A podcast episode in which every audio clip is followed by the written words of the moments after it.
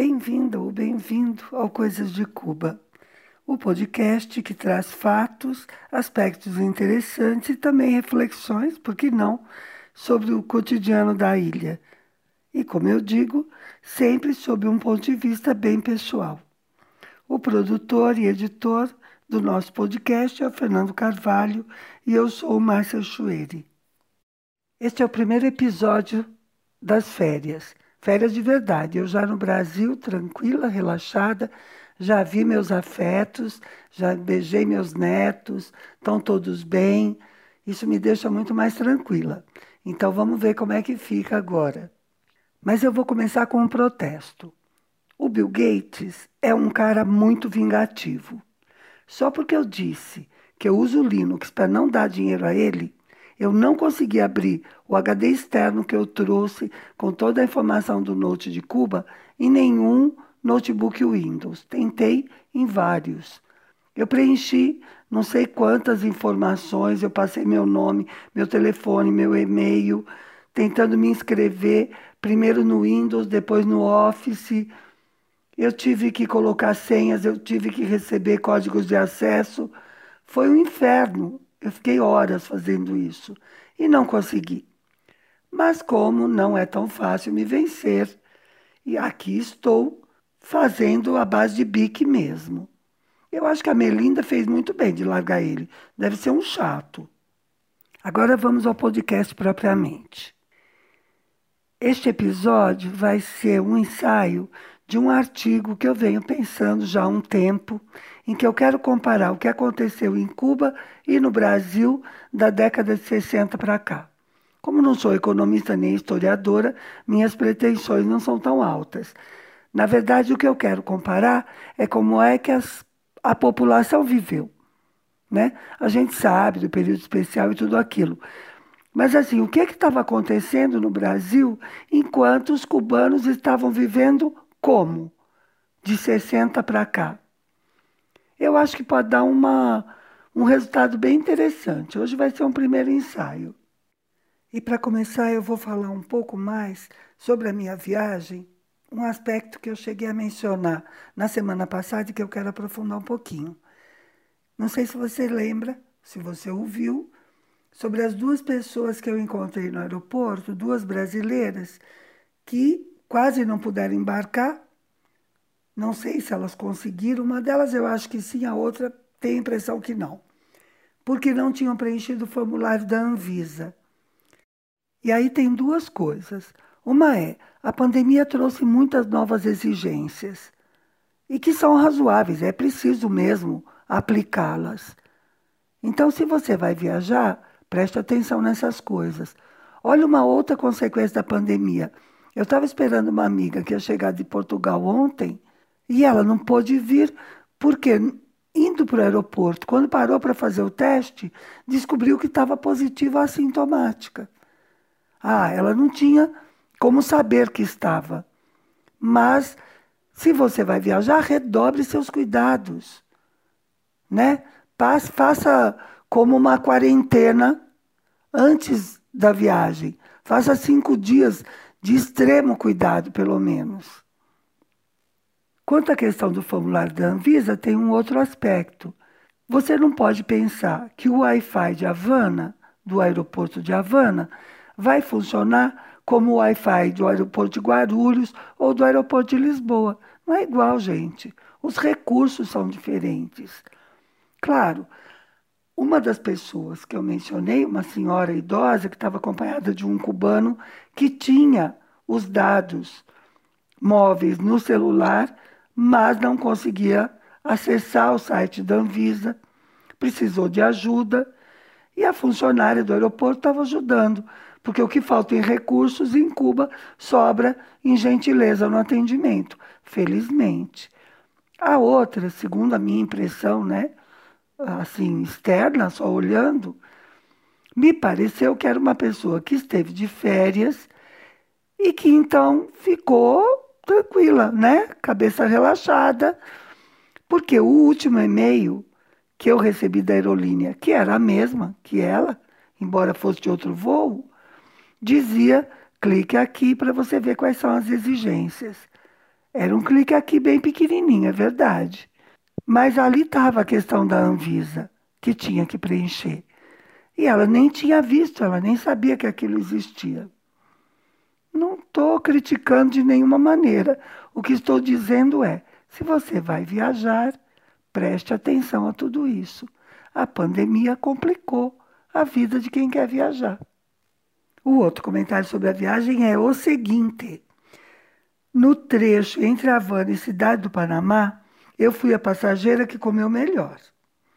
Todos, inclusive eu, recebemos da aerolínea um mini pacote de chip de mandioca e um micro pacote de uns biscoitinhos que parecem uns canudinhos recheados. Tudo assim minúsculo. O meu lanche, entretanto, foi um pão maravilhoso, sem glúten, tipo pão de hambúrguer redondo, com queijo, com uma berinjela caprichadíssima, com muita cebola, tomate, azeitonas, e ainda acompanhado de uma salada de tomate. Eu adoro tomate, tá? E é tempo tomate em Cuba agora. E de sobremesa eu comi doce maracujá. Tudo made na minha casa. Os passageiros passaram fome. Agora, eu acho vergonhoso. Como é que uma empresa aérea tem a coragem de servir aquele snack, que é a palavra chique para merendinha, num voo na hora do almoço? Ah, bom, a história do snack é o seguinte: no outro voo, o próprio comissário de bordo, lá que fala no, pelo alto-falante, fez uma piada, porque era um voo longo, e ele disse: E agora passaremos servindo snack? E aí ele mesmo riu e disse: Não, não, nós vamos servir uma refeição quente. Mas isso foi no voo entre Panamá e São Paulo, que é um voo mais longo. Agora, pensa no primeiro, no que foi entre Havana e Panamá. O cara chegou ao aeroporto às oito e meia da manhã.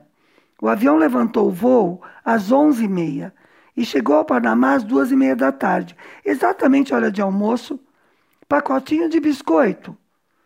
Como se diz em Cuba, parte laume de segura rostro. Mas essa história toda de avião me trouxe várias lembranças e também algumas reflexões. Quer ver? Vem comigo. O avião tem um simbolismo associado a progresso, né? Se você nasceu depois dos 80, talvez você não se lembre, mas o presidente considerado mais arrojado foi o Juscelino Kubitschek, presidente brasileiro, que prometeu desenvolver o Brasil.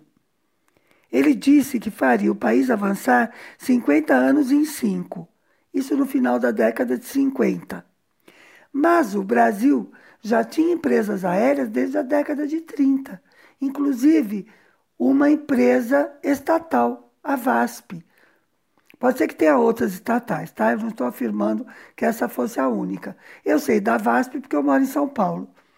Então, a VASP foi fundada nos anos 30 e a Varig, Aviação Aérea do Rio Grande do Sul, é de 1927. Veja bem, e essas duas empresas foram destruídas na década de 90. Espera aí que eu chego lá. Vamos então ao Kubitschek. Qual era a marca do JK? Era o avião. Andar de avião, ele adorava. Por isso o plano piloto de Brasília tem aquela forma de avião, justamente. Foi construído assim porque foi o JK quem mandou fazer. E Brasília foi construída teoricamente, oficialmente, para a integração do país. Esse nosso país enorme que vivia todo dividido e continua vivendo, né? Com Brasília lá, continua todo dividido. Na prática, eu acho que foi para afastar o povo do poder. Eles se fecham lá e ficam só olhando a gente longe. Imagine como a pressão popular chegava à presidência da República, aos ministérios, ao Congresso, quando era tudo no Rio de Janeiro. Era outra coisa. O povo estava na porta do palácio. A pressão era muito direta. Em Brasília é completamente diferente, é impossível. Daí, depois do JK, veio o JQ, que é o Jânio Quadros. O vice dele era o Jango, que não tinha nada a ver com ele porque naquela época se votava em separado, presidente e vice. Por alguma razão, acho que por sabedoria do povo. Eles elegeram, nós, né? Eu ainda não votava, tá? Nós elegemos um presidente e um vice que não tinham a mesma linha política. E o Jânio, o JQ, logo renunciou. Ele tinha assumido em 31 de janeiro de 61. Em 25 de agosto ele pediu a renúncia. Ele governou menos de oito meses. Bom, existem muitas teorias sobre as razões por ele ter renunciado, para ele ter renunciado, e eu não vou entrar nisso, que não é a minha seara. Mas eu acho que por trás, não como uma razão, mas como uma estratégia para atingir os objetivos dele, na verdade ele imitou o Fidel. Quer ver? Eu vou explicar bem resumidinho como é que a história de Cuba entra na história do Brasil nesse momento. Logo após a Revolução, o Fidel assumiu o cargo de primeiro-ministro. O presidente, que se chamava Urrutia, tomou várias atitudes contrárias aos interesses do povo cubano e aos princípios e objetivos e propostas da Revolução. Ele chegou a dar uma entrevista criticando o comunismo, o socialismo, quer dizer, indo na contramarcha mesmo, né? O Fidel, então, ameaça renunciar, dizendo que não podia compactuar com aquilo. Inclusive, ele diz que ele renunciava ao cargo, mas não renunciava à revolução ficava bem claro que ele não ia dar também sossego ao Urrutia para fazer o que quisesse.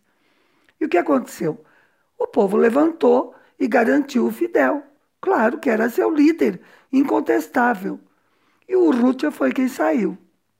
Você não acha que o Jânio renunciar numa sexta-feira era justamente para dar tempo ao povo para se levantar? Ele tinha ido a Cuba no ano anterior, quando ainda era candidato, a convite do Fidel. Tudo isso estava acontecendo naquele momento, não é uma coisa distante historicamente. Tudo isso estava sendo vivido.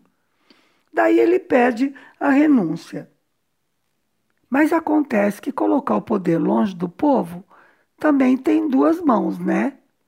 Por um lado, você não sofre pressão, mas por outro, quando você precisa do apoio do povo, o apoio não chega com a rapidez necessária.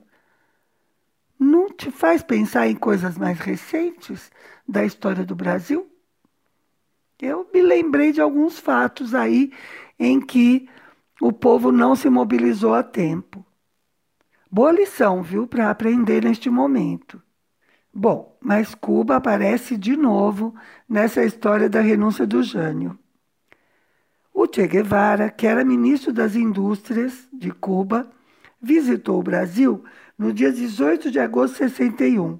Olha, exatamente uma semana antes da renúncia. Ele veio de uma reunião da OEA que tinha acontecido em Montevidéu, por uma visita rápida, protocolar. Nesse encontro, por alguma razão, que eu não sei qual é, porque a minha rápida pesquisa não me deu essa informação, mas ele recebeu uma condecoração, a Gran Cruz da Ordem Nacional do Cruzeiro do Sul, que era a mais alta que o governo podia conceder. Claro que essa visita causou uma tremenda polêmica. Além do mais, o Jânio, que gostava de causar também, após colocar a condecoração no uh, Che, convida o visitante para uma reunião só entre os dois, reunião que não estava prevista na visita. Isso provocou tremenda confusão.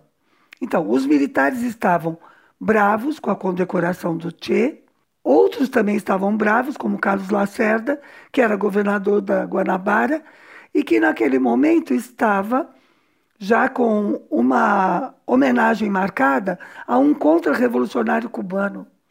Olha o agito que foi causado.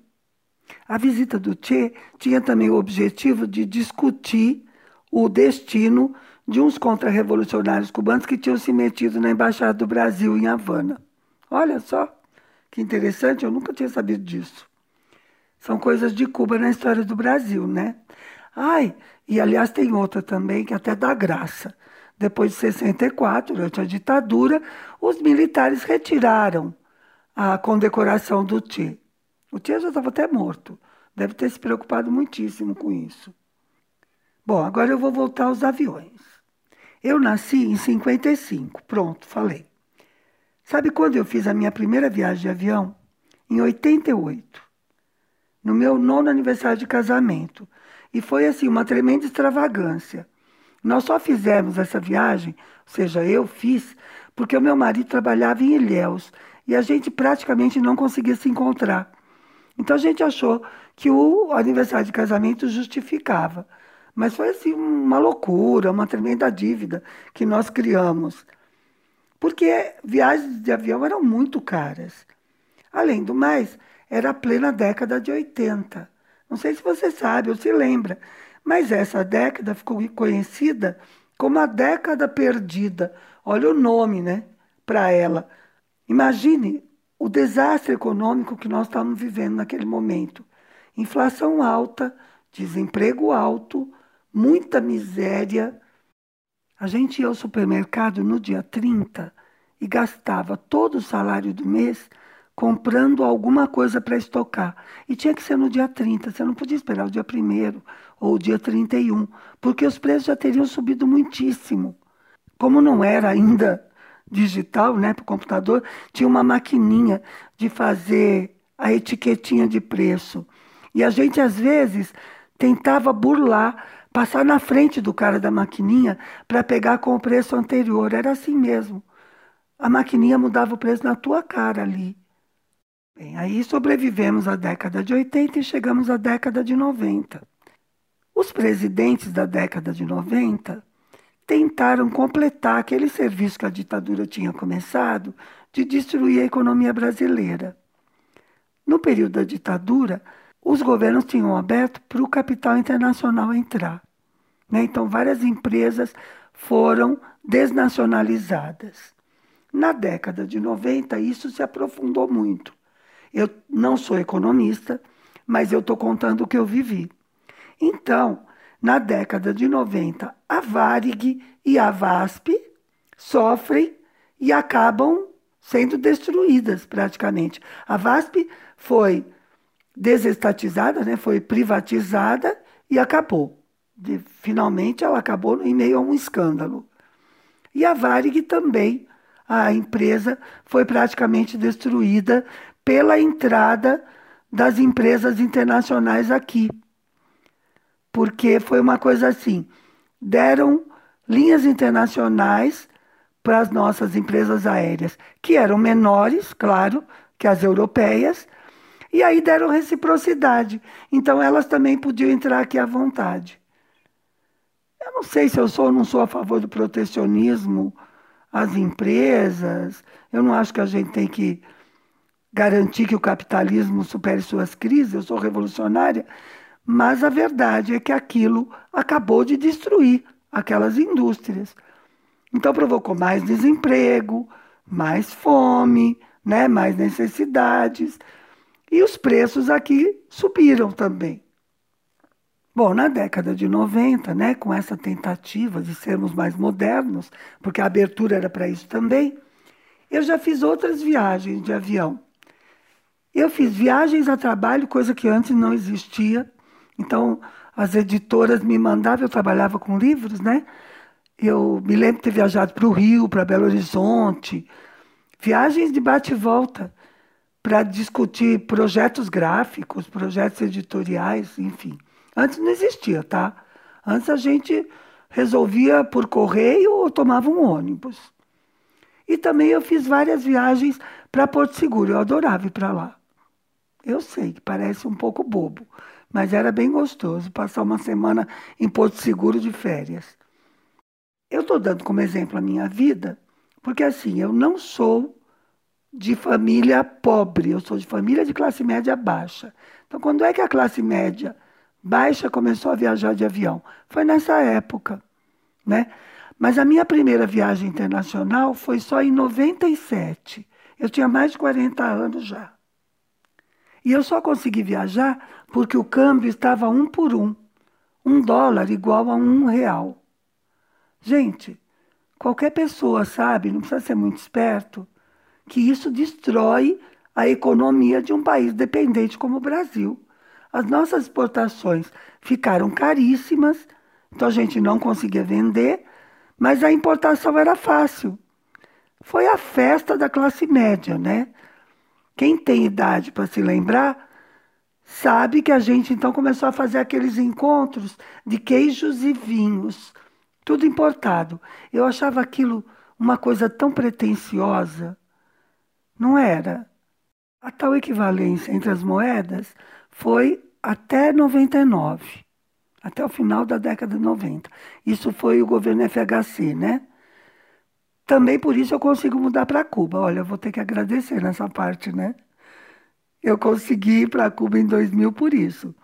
Porque como o câmbio era muito paritário, o real valia e eu conseguia comprar passagem aérea a cada seis meses. Daí, no, no começo do, dos anos 2000, o câmbio sobe, né? Muito, e quando chegou a 4 por 1, quase acabou comigo.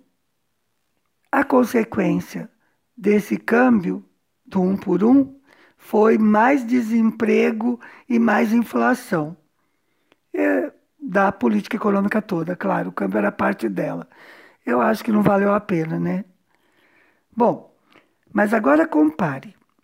Cubano que nasceu na década de 50, como eu, viajava de avião com 20 anos.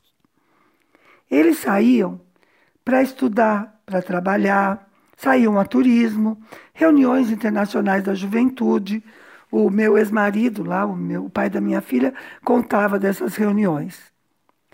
Porque Cuba participava do mercado comum do Bloco Socialista do Leste Europeu como já foi comentado aqui, inclusive, né? Eu não sou economista, né?